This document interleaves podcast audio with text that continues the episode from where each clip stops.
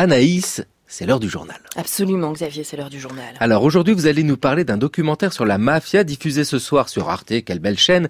Il s'agit de Corleone de Mosco Levi Bucco. Oui, Corleone nous raconte la traque de Totorina, le parrain des parrains, qui n'est évidemment pas l'inventeur de la mafia sicilienne, mais c'est lui qui a franchi un seuil de violence inédit jusqu'à la terreur. C'est lui aussi qui rebat les cartes des relations de Cosa Nostra avec l'État et l'aristocratie italienne. Car c'est bien une pratique aristocratique, légale et reconnue, qui est à l'origine de l'invention de la mafia, comme le raconte un commissaire de police sur l'ancien territoire de Rina. Nous sommes ici au cœur du latifondo sicilien. C'est ici que naît la mafia rurale, celle des grands domaines agricoles. Les patrons étaient quatre ou cinq barons pour toutes ces terres. Et comme ils demeuraient à Palerme, ils confiaient le contrôle des paysans à quelques hommes de main. Ils géraient d'une main de fer les paysans qui n'osaient pas protester parce qu'ils devaient nourrir leur famille.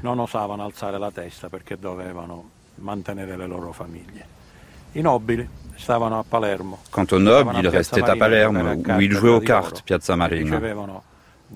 Et il recevait de ses gardiens, de ses premiers mafiosi, l'argent provenant de la culture de ces terres. Totorina se présente d'ailleurs avec l'humilité d'un fils d'agriculteur de Corleone, orphelin de père à cause d'un obus de la Première Guerre mondiale, qui avait attisé la convoitise paternelle pour sa poudre et son métal. Assassin précoce, il commence à 19 ans, Rina prend le pouvoir après s'être patiemment débarrassé de ceux qui gênaient son ascension, quitte à dénoncer discrètement son patron, Ligio, puis le meurtre devient la règle. Mosco Levibucco déploie les photos de scènes de voitures mitraillées, de cadavres abandonnés sur les trottoirs, toujours plus nombreux.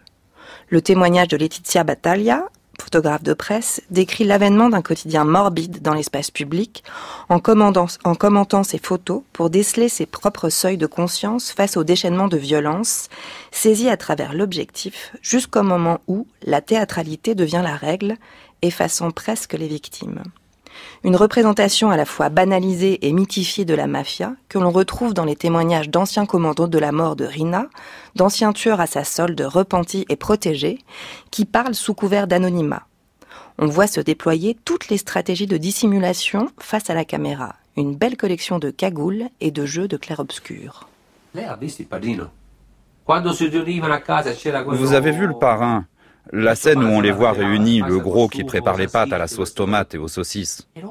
Chez nous, c'était pareil. Dans notre repère, il y avait un homme qui cuisinait, un autre qui faisait les courses, et nous, prêts à bondir dans une voiture pour aller tuer tous ceux qu'on nous avait balancés. Pour moi, à l'époque, c'était comme partir en promenade. J'étais content. Giovanni Falcone et Paolo Borsellino, qui parviennent à déstabiliser le système RINA, sont aussi deux fils de Sicile aux origines modestes. Grâce au témoignage d'un repenti, avide de vengeance après l'exécution de toute sa famille, ils sont les premiers à saisir le fonctionnement de Cosa Nostra lorsque la violence du réseau atteint son paroxysme dans les années 70. Ce témoignage leur permet d'arrêter plus de 400 personnes et d'instruire le maxi-procès de Palerme en 1986 et 87. Rina échappe au coup de filet, mais c'est sa première défaite judiciaire, la première faille, qui va alimenter encore une fois la machine de mort contre tous les obligés qui n'ont pas pu empêcher sa condamnation par contumace. Toto Rina est arrêté en 1993 et condamné à perpétuité à perpétuité après 24 ans de cavale. Perpétuité, oui, d'accord. Enfin, l'histoire pourrait s'arrêter là. Mais pourtant, ça continue. Et oui, Xavier, mais peut-on attribuer à un seul homme, ces anciens comparses ne s'en privent pas d'ailleurs, un tel déchaînement de violence? Ce que l'on entend de ces anciens tueurs, c'est le grand espoir que constitue la mafia lorsqu'elle apparaît comme l'ascenseur social le plus accessible pour certains.